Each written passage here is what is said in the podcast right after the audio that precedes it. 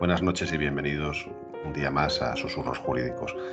Hoy vamos a hablar de mm, la influencia económica de los juzgados, de la justicia en nuestras ciudades, en nuestros partidos judiciales, de la importancia que tiene para la economía, funcionamiento de los juzgados, de las tasas, del IVA. Y vamos a iniciar hoy, eh, como anécdota, esta, esta semana ha salido en los titulares de los, de los diarios un titular que era el, el, tribunal, en español concretamente, el Tribunal Constitucional rechaza la demanda de la mujer que aceptó pagar con sexo oral una deuda a su excuñado. Es curioso, y eso estar con nosotros hoy Yolanda, Antonio y JR, y os doy la bienvenida desde aquí, que no os había dicho nada, y es curioso cómo un titular puede llegar a ser tan mal intencionado que puede dar a entender cosas que no son. Realmente esto no es una demanda, es un procedimiento penal a través de una denuncia de, creo que de acoso, que denuncia a su ex, cuñado que le está pidiendo una serie de favores sexuales. En las alegaciones o en la declaración, eh, estoy hablando un poco de, lo que he podido leer, ¿eh? no he visto los autos ni he visto nada. En la declaración eh, que hace él, dice que, que eso ese sexo que le pedía era un acuerdo al que habían llegado para saldar una deuda de 15.000 euros que tenía. ¿no? El juez de instrucción, entiendo, entiende que esto no es un ilícito penal, no es un delito, y lo archiva, ¿vale? Porque en un momento dado, eh, cuando ella dice que no quiere, él dice que vale, y eh, le reclama la deuda, los 15.000 euros del pago, se lo reclama por la vía civil él a ella. El procedimiento penal se archiva, y ese eh, procedimiento penal, por lo visto, se recurre, y por lo visto llega hasta el Tribunal Constitucional que simplemente no admite el recurso. No entra a valorar si, eh, si está bien, no está bien, no entra, simplemente no lo admite, que es muy normal. Todos los que llevan este tipo de procedimientos lo conocen. ¿no?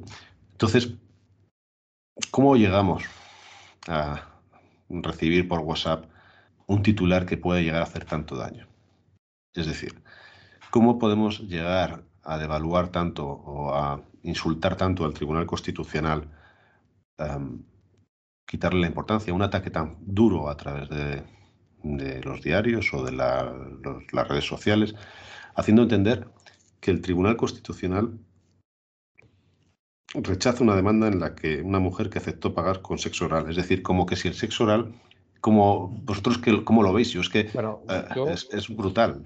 No, bueno, yo, yo creo que es simplemente el desconocimiento del derecho, ¿no? Eh, es la interpretación que hacen eh, periodistas sobre resoluciones judiciales y claro, cuando no tienen un conocimiento jurídico, pues la interpretación que después llevan al papel, al periódico, ya sea papel o digital, pues muchas veces es errónea, ¿no? En este caso es un recurso sea un recurso de amparo, que me diga, un recurso de amparo ante el Tribunal Constitucional. Y es un recurso de amparo, como ha dicho Willy, ante la desestimación, la absolución, mm, en la desestimación del recurso eh, de la audiencia provincial, porque eh, entendía que no había coacciones, no había amenazas en esa relación sexual que había tenido esa señora con eh, quien había sido su excuñado, por lo que creo. Parece ser que el, fondo de la cuestión era que había una deuda entre cuñado y, esta señora y que pues, se le había requerido o habían llegado a una especie de acuerdo entre ambos de forma de pago de la deuda. Y esa forma de pago de la deuda, pues en efecto, eh, venía a consistir en una especie de sesoral, ¿no? Pago en especie, sesoral.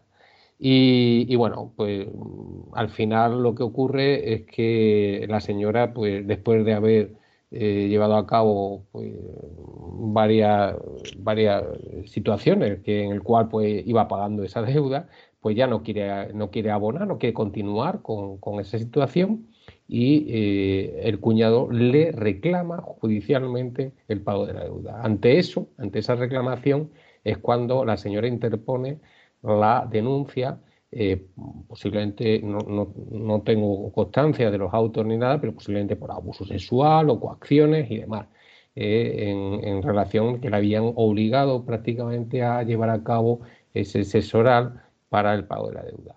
y eh, es desestimado por, el juzgado de lo penal, se, se recurre ante la audiencia provincial y también es desestimado. Decir, se asuelve, entiendo que se asuelve al, al, que estaba, al, denunciado.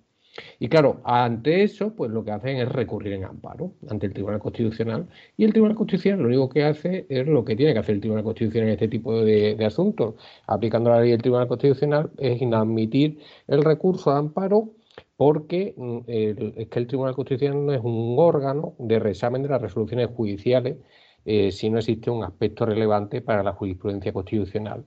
En este caso, esa relevancia para la jurisprudencia constitucional no existía en absoluto. No había una vulneración, una conculcación de derechos fundamentales y, por lo tanto, en efecto, pues ahí queda y lo único que hace el Tribunal Constitucional es inadmitir.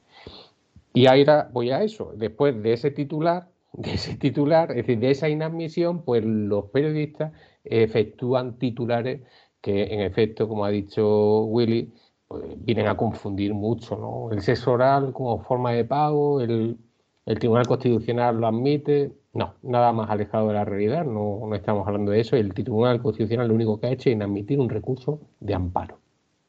A, mí me gustaría, estando de acuerdo contigo, JR, me gustaría matizar una opinión que has dado al principio, que estoy de acuerdo, pero, pero quiero matizarla. Tú indicabas que ese tipo de titulares eh, se produce por desconocimiento de los periodistas.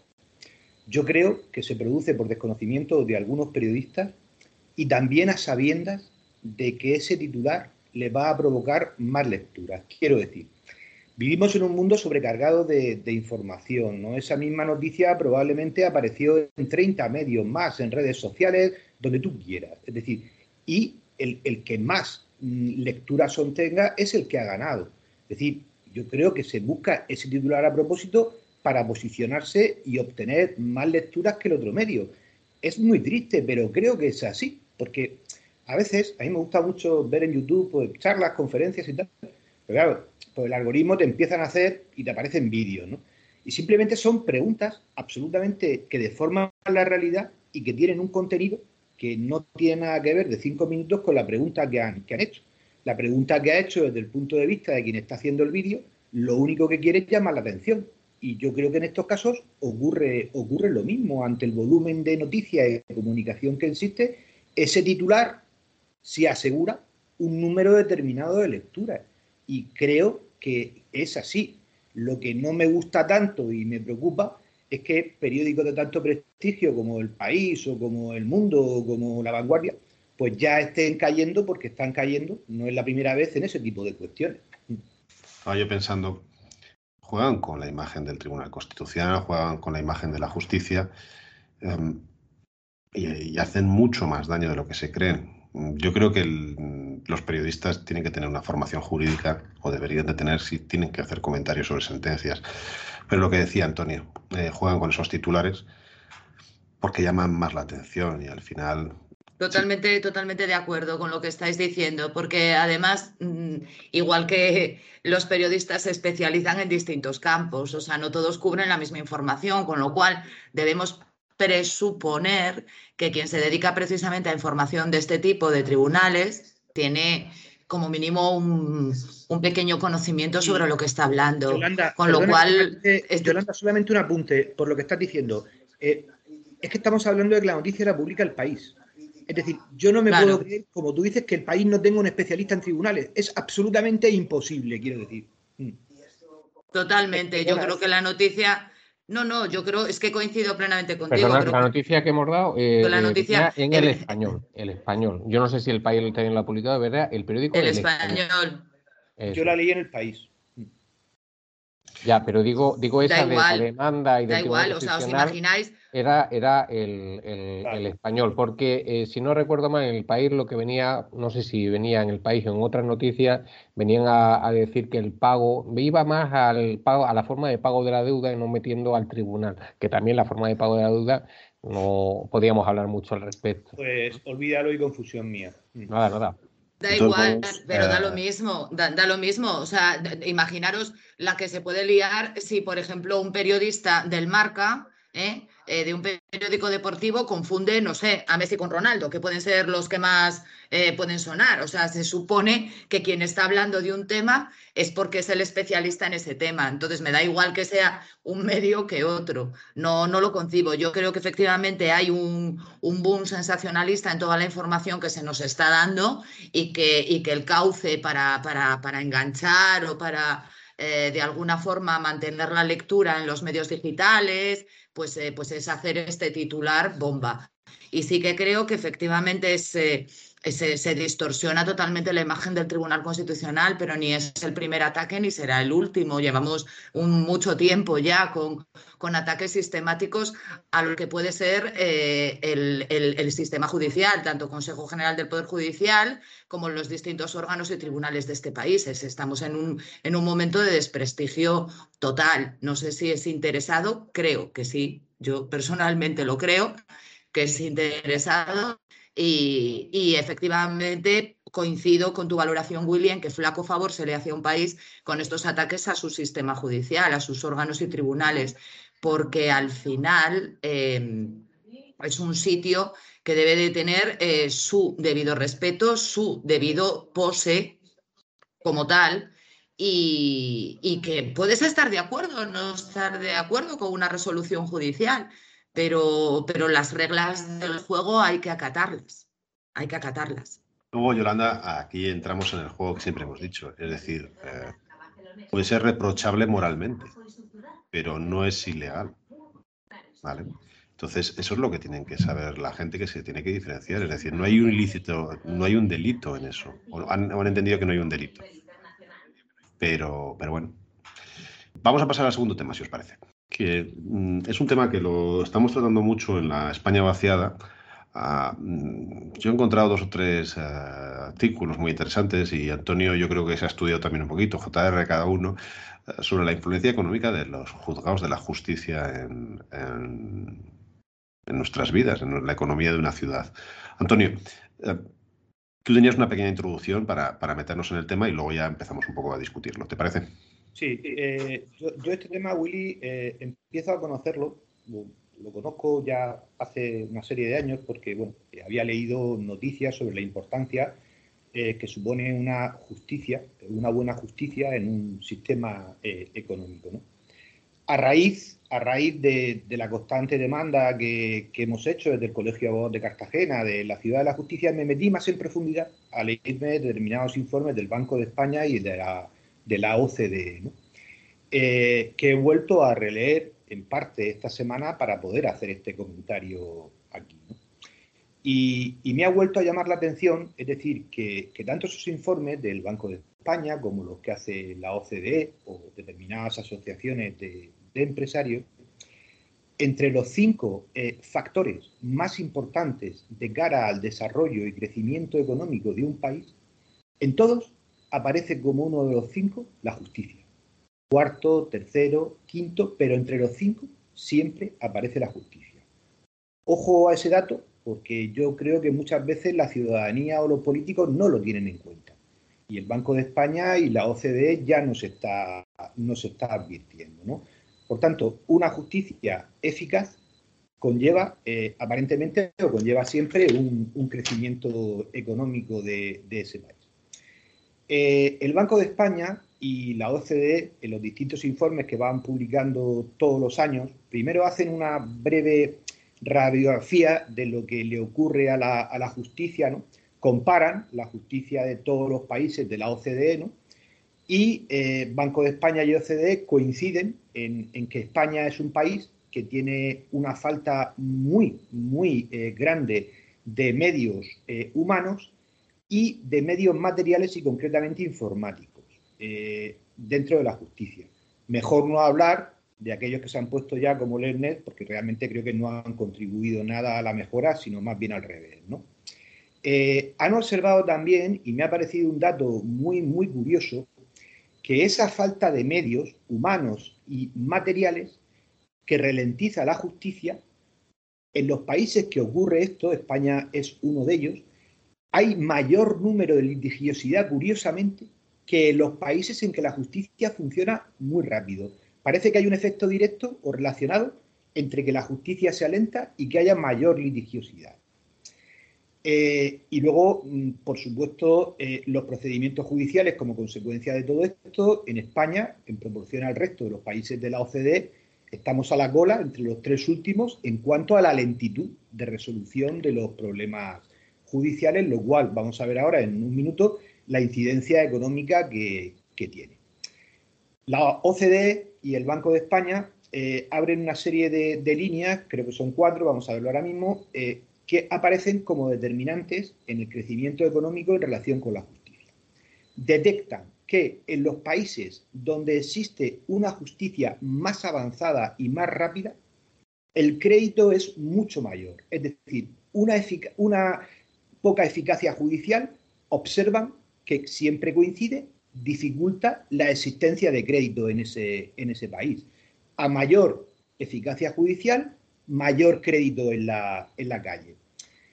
Los, los países eh, con una justicia más rápida coinciden también todos los informes en señalar que tienen un mayor índice de, emprendedores, un mayor índice de creación de empresas.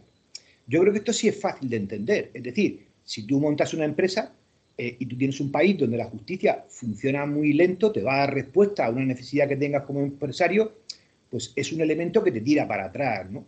Y podemos pensar que no tira tanto para atrás, pues según la OCDE y el Banco de España sí, porque estudiando, te vuelvo a decir, todos los países eh, en función del índice de emprendedores vuelve a coincidir que el índice de emprendedores es mucho mayor en aquellos países que la justicia eh, funciona, funciona bien. El tercero y, penúltimo es que eh, también se estudia en, el mapa económico de los países eh, de la OCDE a la hora de la relación justicia-economía que una respuesta judicial lenta retrae en cantidades muy importantes la, inversión. La inversión económica de empresarios, de fondos, es decir, de otros países, en general la retiene bastante. ¿no? Y eh, una cosa que yo eso sí he podido observar por mi carrera profesional, por dedicarme a arrendamientos urbanos, pero me ha llamado la atención que aparezca en estos informes, ¿no? que una mayor eficacia en la respuesta judicial ocurre en todos los países que se ha mirado, eleva el índice per cápita de alquileres de esos países. Es decir, aquí llevamos dando vueltas con los alquileres 20 años para encontrar cuál es la solución y a lo mejor la solución la tenemos en estos informes de la OCDE, que tampoco parece algo de marciano. Es decir, si las respuestas judiciales son muy rápidas, se alquila más. Si las respuestas judiciales son tan lentas, pues yo mi casa no la entrego porque no voy a recuperar en cuatro años. Parece, parece bastante, bastante lógico, la verdad. Por tanto, yo creo que a día de hoy ya es un hecho que un buen funcionamiento de la, de la justicia no solo es importante por los derechos y libertades de las personas, que por supuesto y lo más, sino que es fundamental para un buen funcionamiento económico de ese país. Y la justicia en España es muy lenta, mm, ya nos lo dicen los informes de la OCDE. Luego yo creo que probablemente, yo creo no, lo dicen los informes, el mal funcionamiento de la justicia en España está siendo un lastre para el desarrollo de la economía en España y esto no viene de ahora, eh, viene ya de hace eh, muchísimos años. Concretamente se empieza a estudiar estas cuestiones con más intensidad a partir del año, del año 2000, cuando se empiezan a trabajar estos informes. Básicamente lo que quería introduciros, que me parecía además datos muy interesantes. Mm. Sí, perfecto, eh, Antonio. Mira, yo tengo aquí el, informe de Juan Mora Sanguinetti, que es del Banco de España, que yo creo que lo hizo para la Universidad de Murcia, para, la, para Murcia, y es muy interesante. Hay una conclusión que a mí me llama la atención, que es lo que has venido a decir, es decir, la ineficiencia del sistema judicial en la jurisdicción civil, aproximada por su tasa de congestión, otra palabra importante, tiene un impacto negativo y significativo sobre la inversión empresarial en España. Es decir, ya no hablan sobre los ingresos o el dinero, sino sobre la inversión, que es lo que has venido a decir. Es decir, vamos a tocar estos tres puntos, a ver si os parece. Los dividimos para que Yolanda y JR también eh, digan lo que opinan. Uno, mm, la eficiencia y la seguridad jurídica. Una justicia ineficiente no genera seguridad jurídica y eso provoca la falta de inversión y la falta de seguridad. Pero luego lo vamos a relacionar con la litigiosidad, litigiosidad si queréis, ¿vale? Que me parece muy interesante, que es lo, que también ha dicho Antonio. ¿Por qué se aumenta la litigiosidad si las cosas van lentas? Porque es una estrategia procesal. JR. Yo, no, yo lo que quiero apuntar sobre eh, eh, los muchos pleitos que, se dice que hay es que eh, precisamente por los últimos gobiernos lo que se viene intentando es cercenar, a, mi juicio, es cercenar tutela judicial efectiva de los ciudadanos para que no accedan a los tribunales, para evitar esa litigiosidad precisamente que creo que no es la forma, sino de dar más medios, proporcionar más medios a la justicia para abordar eh, las necesidades sociales que tiene sobre eh, esa demanda de justicia.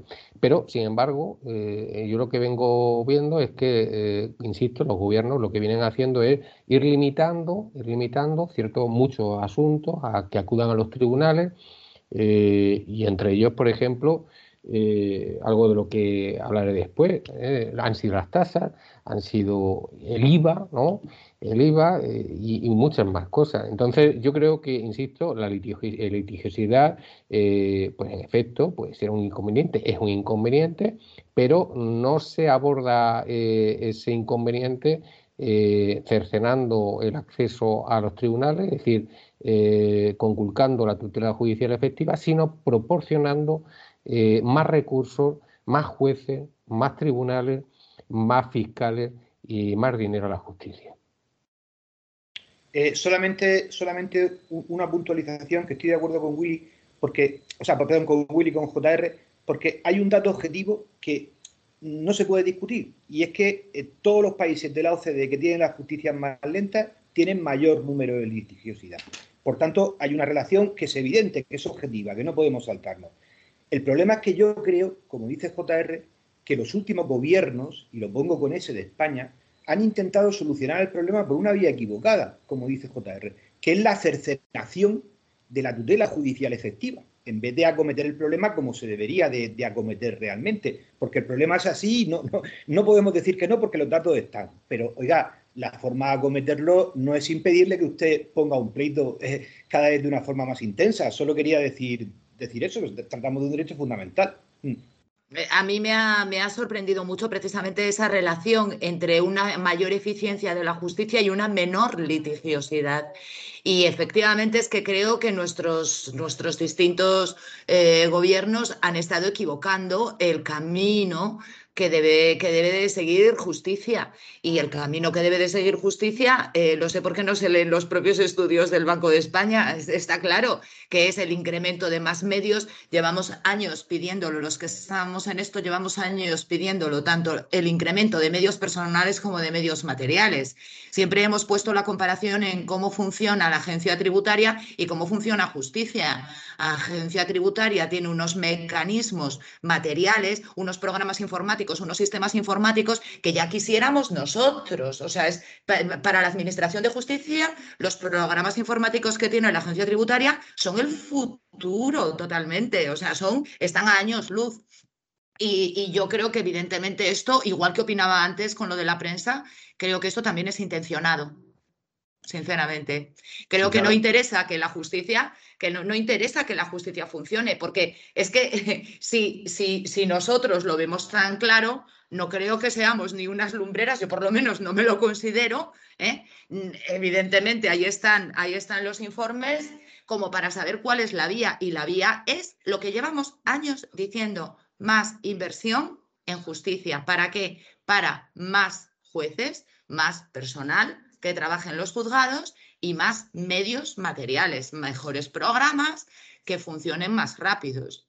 Y no hay otra. Llevamos, es que es tan cansino que lo que no entiendo es por qué. Y todavía cuando hemos estado ahora hace poquito en las jornadas de, justicia gratuita de, Elche, que pudimos estar, eh, hubo un ponente que, que era del Ministerio de Justicia era un técnico que nos enseñó el nuevo diseño de la web de justicia. Y la web de justicia, pues eh, da un poco de miedo, sinceramente, porque continuamos en esta cadena de cercenar el acceso a la justicia y yo lo que me veía, según este hombre iba hablando, era con una pantalla donde antes había juzgados, eh, con una pantalla Y eso es lo que ellos entienden por el acceso de toda la población a la justicia, que haya una cámara y una pantalla para que un señor desde un pueblo pueda tener eh, su, mm, vamos a decirlo entre comillas, que en la radio no se nos ve, eh, su juicio con un juez que no sabemos muy bien dónde va a estar. Entonces, eh, pues es, que estoy de acuerdo con todo lo que habéis dicho. O sea, no, creo que se pueda discrepar en lo más mínimo. Hay que, hay que entender dos conceptos. Uno, cuando hablamos de inversión no hablamos de gasto. Es decir, pedimos más inversión en justicia. Bien, es un gasto, evidente, pero es una inversión. ¿Por qué decimos que es una inversión? Imaginaros que hacemos una bolsa o se hace una línea paralela de recaudación, donde los procuradores y los abogados de cada ciudad y de, cada, y de todo el país, el, IVA y el RPF que declaran, va a esa bolsa y se hacen unas sumas y unas restas. Lo que generan los juzgados alrededor, a través de esos ingresos del IVA y, de... que luego JR tenemos que hablar de ese IVA, ¿eh? lo que genera simplemente en IVA y IRPF ya sería una fuente de financiación muy importante. Pero mm, los beneficios sociales de una justicia rápida, es decir, que un trabajador inmediatamente tenga derecho a su indemnización y en vez de tardar cuatro años la cobre en dos meses y ese dinero esté en su cuenta y pueda disfrutar de ese dinero y gastarlo para lo que, lo que necesite, o que una empresa eh, donde le han estafado eh, inmediatamente no tarden tres años en una instrucción, sino tenga el dinero o el embargo automáticamente, o lo que sea, ese movimiento del dinero es importantísimo y eso es lo que, lo que viene a decir Antonio. Es decir, bueno, pues eh, si, si no hay lentitud, hay seguridad jurídica y si hay seguridad jurídica hay menos litigiosidad porque la gente no va a querer meterse en este jardín. Pero claro, si tú estafas y tardas cuatro años en llegar a terminar la instrucción, pues, pues, pues, ahí estoy. Es que es así. Y no entras en la cárcel ni nada. Pues bueno. Eh, luego hay otro mm, punto importante, ¿vale? JR, que es el IVA. Una de las cosas que llevamos diciendo yo creo que desde que empezamos y yo desde que recuerde, hace años leí un artículo, ¿por qué pagamos los abogados el 21%? ¿Por qué si tengo que defender a una persona que la han violado me tiene que pagar? Ojo, porque siempre se piensa en el turno de oficio, pero si quiere ir con un abogado privado, ¿por qué tiene que pagar el 21% de IVA cuando em, es absurdo. Y luego la defensa es, bueno, la defensa es, me, resulta totalmente absurda porque no, no, son servicios necesarios. Digo, bueno, depende de qué, servicios, ¿no? JR, ¿cuáles son los argumentos? Explícalo tú porque yo lo digo un poco por encima, pero prefiero que lo, lo, introduzcas tú. Eh, lo cierto es que con esto del IVA siempre hemos tenido los tira y aflojas eh, con los distintos gobiernos también. Y de hecho, hace unos días el Senado ha rechazado una moción presentada por el Partido Popular por la cual se instaba la aplicación del impuesto sobre el valor añadido reducido del 10% a honorarios de abogados, de graduados sociales y de procuradores. Recordemos que ahora mismo está en el 21%, es decir, nuestros clientes nos pagan la minuta y a esa minuta hay que añadirle un 21% de IVA que nosotros, nosotros como abogados y abogadas recaudamos para el Estado y se lo ingresamos al Estado, pero que paga a nuestro cliente. Eh, el, Partido Popular eh, lo que pretendía en esa moción, en esa aplicación de IVA reducido, era, según se, dijo en su ponencia, era facilitar el acceso de los ciudadanos a la justicia en estos momentos, digamos, de dificultad por el COVID, que ha provocado ERTE, cierre de actividades económicas, y además insistía en que las empresas podían degravarse eh, la base imponible de la minuta como gasto al tratarse de sujetos pasivos de, del IVA, mientras que el ciudadano eh, de a pie no puede hacerlo porque no lo es, un sujeto pasivo, lo cual provocaba y provoca un desequilibrio eh, cuando, por ejemplo, un ciudadano tiene que eh, litigiar con una mercantil, imaginaos con un banco, ¿no? con las cláusulas de suelo, etcétera, ¿no? Eh, en el sentido que ellos, pues, al fin y al cabo, desgraban ese IVA, mientras que el ciudadano tiene, tiene que abonarlo. Eh, la mesa del, del, Senado, al final, lo que ha hecho es desestimar esa propuesta y la ha desestimado en base a la directiva europea sobre el IVA. ¿Y por qué? Porque esa directiva europea sobre el IVA no incluye las prestaciones realizadas por abogados o procuradores mm, entre los tipos reducidos para la prestación de bienes y servicios. Es decir, no se puede aplicar un IVA reducido porque en la directiva europea no se contempla, ni más ni menos. Es decir que eh, esa propuesta de reducción del IVA para la abogacía es una cuestión que viene defendiendo el Consejo General de Abogacía y ya en julio del año 2020 eh, remitió tanto al Ministerio de Justicia como al Ministerio de Hacienda para que en el marco que precisamente se están haciendo entonces a nivel europeo de modificar y se está estudiando la modificación de la directiva del IVA, pues para que el gobierno, digo, reclamara una aplicación de tipos reducidos para esos servicios jurídicos, es decir, para abogados y procuradores. Eh, demanda que, lógicamente, obedecía a ese criterio de que los particulares no eh, pues, siguieran cargando con ese coste del IVA en el servicio y que eh, además, pues digamos, eh, conculcaban el acceso a la tutela judicial efectiva, porque claro, los ciudadanos estamos obligados, estamos compelidos a tener que utilizar la defensa de nuestros derechos para acceder a los tribunales, ¿no? Y tenemos que acceder a los tribunales para defender nuestros derechos y tenemos que utilizar abogados porque la ley además exige en la mayoría de muchos procedimientos la existencia eh, de abogados, con lo cual es absolutamente obligatorio. Hay una cosa eh, que, sí que quiero, que quiero recalcar sobre el, IVA, y es que eh, ya ha habido una sentencia del Tribunal de Justicia de la Unión Europea, que fue la sentencia de 28 de julio del año 2016. En esa sentencia, el Tribunal Europeo eh, analizó la compatibilidad de la Directiva 2006 de 112, que es la directiva que venimos hablando del IVA, con eh, esa compatibilidad con los principios de la tutela judicial efectiva, de la igualdad de armas, eh, que se recoge en el artículo 47 de la Carta de los Derechos Fundamentales de la Unión Europea. Y, y, esa sentencia lo que hacía, del Tribunal de Justicia de la Unión Europea, lo que hacía era resolver una cuestión prejudicial que había presentado el Tribunal Constitucional de Bélgica porque al Tribunal Constitucional de Bélgica eh, las asociaciones de abogados habían solicitado que se le anulase una ley belga que suprimió la exención del IVA eh, que hasta entonces gozaban los abogados en el ejercicio de su actividad en Bélgica.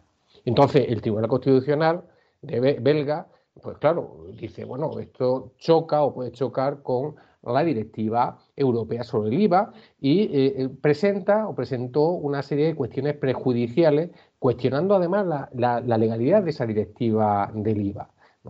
Eh, digo la legalidad en el sentido que, bajo su criterio, el Tribunal Constitucional belga chocaba con el artículo 47 de la Carta de Derechos Fundamentales de la Unión Europea y preguntaba al, Tribunal de Justicia de la Unión Europea, dice, lo voy a leer eh, literalmente, ¿es compatible la sujeción de los servicios prestados por abogados estipuladas en la directiva IVA con los principios de tutela judicial efectiva e igualdad de armas contenidos en el artículo 47 de la Carta de Derechos Fundamentales de la Unión Europea. Y segundo, ¿es de aplicación la exención aplicable a los servicios relacionados con la asistencia social contenida en la directiva IVA a los servicios que prestan los abogados en el marco del régimen nacional de asistencia jurídica gratuita? Es decir, esas son las cuestiones que elevaba el Tribunal Constitucional, esas cuestiones prejudiciales, al Tribunal de Justicia de la Unión Europea. Pues en esa sentencia del 2016, el, Tribunal de Justicia de la Unión Europea concluyó, eh, de un lado, que el gravamen del IVA sobre los honorarios de abogados en las actuaciones judiciales no suponía en modo alguno una vulneración del derecho a la tutela judicial efectiva, que es lo primero que preguntaba el, alto tribunal belga, ¿no? el Tribunal Constitucional belga, y dice que no, no conculcaba la tutela judicial efectiva que eh, amparaba el artículo y ampara el artículo 47 de la Carta de Derechos Fundamentales de la Unión Europea. ¿Por qué? Porque no hay acreditación de que ese gravamen constituya un obstáculo insuperable o que imposibilite el ejercicio del derecho a la tutela judicial. Por lo tanto, para el Tribunal de Justicia de la Unión Europea no conculca la tutela judicial efectiva. Y respecto al principio de igualdad de armas, que era precisamente eso que el Partido Popular ha defendido en, esta moción hace unos días en el Senado, eh, en el que hay empresas que pueden degravar mientras que el particular no puede degravar y entonces parece que ah, conculcaba el principio de igualdad de armas entre las partes, tampoco entiende o entendía ya en el 2016 el Tribunal de Justicia de la Unión Europea que se conculcase ese, ese principio porque mm, lo cierto es que entiende que ese principio no se extiende a la obligación de equiparar a las partes en lo que a gastos procesales se refiere, dado que esa ventaja pecuniaria no afecta al equilibrio procesal de las partes. Por lo tanto, tampoco Y finalmente, respecto a la exención de los servicios prestados en régimen de asistencia jurídica gratuita, pues también volvió a contestar negativamente a la exención de esos servicios de, justicia gratuita, dado, decía el Tribunal de la Unión Europea, eh, en esa sentencia, dado que para que se aplique el régimen de exención contenido en la directiva de IVA, no era suficiente con que los servicios prestados sean de carácter social, sino que es requisito, requisito que los organismos que los presten tengan ellos mismos un carácter social. Es de decir que esto último, esta última resolución trajo unas consecuencias eh, a España que tuvimos en el año 2017. Provocó un conflicto abierto porque la Dirección General de Tributos en España y perdóname que me esté, me esté extendiendo un poco la explicación, pero que la Dirección General de Tributos en España cambiase su parecer, porque hasta entonces el, turno de oficio, para que nos entendamos, no estaba exento de IVA, y a partir de esa sentencia, pues la Dirección General de Tributos dijo, ah, pues si tenemos esta sentencia, vamos a transponerla y vamos a exigir el IVA y se generó un conflicto abierto en el ámbito eh, de la abogacía institucional de la abogacía y en el ámbito del Ministerio de Justicia que después se solventó con la reforma de la ley de asistencia jurídica gratuita donde desaparecía el término retribución para aparecer el término de indemnización y con eso eh, digamos, eh, encauzar que ese servicio también tuviese un carácter social y por lo tanto fuera exento del IVA y por eso ahora mismo eh, el turno de oficio está exento de, del IVA en su aplicación del IVA. Por lo tanto, lo cierto es que el IVA es una cuestión y nos podemos, yo, discrepo de esa sentencia de la Unión Europea. Ahora ya entrando en, debate, discrepo de esa sentencia. Yo creo que no solamente consiste en impedir el acceso a la tutela judicial eh, efectiva, yo creo que lógicamente un 21%, lo que es en España el IVA, un 21% dificulta porque hace que la minuta se incremente un 21%, y eso es mucho dinero cuando estamos hablando de dinero, de, cantidad de, verdad que pueden ser. Y al final, lo que yo creo que se pretende es que sean los propios abogados los que reabsorban eso, moderando eh, sus propios honorarios, nuestros propios honorarios, y que nosotros seamos los que soportamos el IVA, que es lo que al final parece que esa sentencia del Tribunal de Justicia de la Unión Europea del 16 venía implícitamente a señalar. Pero yo creo, sinceramente, que el IVA, en efecto, debería ser un IVA, eh, si no exento, un IVA, ¿por qué? Si no exento, sí un IVA eh, súper reducido porque está afectando a derechos fundamentales, como se ha defendido por, en esa moción por el Partido Popular, que no se ha podido adoptar porque iría en contra de la directiva europea, como hemos visto, pero como también se ha defendido anteriormente por el Consejo General de la Abogacía Española y eh, por la mayoría de los abogados y procuradores de España. Básicamente, JR, em, que el Estado de una minuta de un abogado se lleva el 21% de IVA, de, lo de, la minuta de lo que cobra un abogado, de lo que se le ingresa, se lleva el 21% de IVA más del 15 al 40% del IRPF. Es decir, que eh, alguien puede pensar que un abogado que ha tenido una minuta de 100.000 euros es una pasta, pero de esos 100.000 ya se quedan en 80 o 80.000 aproximadamente sin el IVA y si eh, tiene un buen año se lleva el 40% de IRPF el Estado, con lo cual hagan cálculos. Le queda una minuta de 30.000 euros. Ojo, cuando ustedes estén ingresando 100.000 euros a un abogado, estará feliz, evidentemente, pero el Estado está mucho más feliz todavía. Esa es un poco la conclusión de lo que se paga.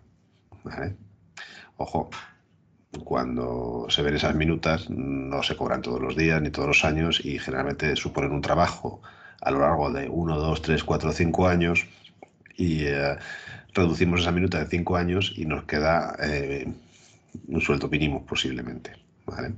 Por el trabajo realizado. Pero bueno, eh, ojalá nos lleguen minutas de esas de vez en cuando. Yo creo que, no sé si tenéis alguna pregunta más o algún comentario, JR Antonio, Yolanda. Si queréis, eh, lo dejamos así.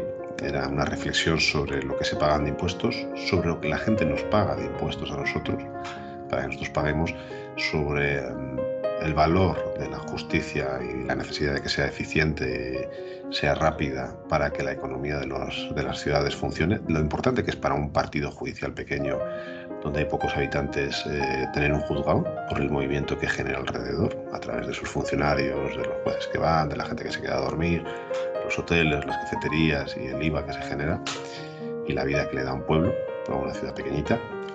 Y, bueno, y, nada, simplemente daros las gracias por estar una noche más aquí con nosotros. Yolanda, eh, Antonio, JR, gracias por, por las exposiciones tan brillantes que habéis tenido hoy. Y a los que nos habéis escuchado hasta ahora, pues eh, daros las gracias por haber estado otro día más con nosotros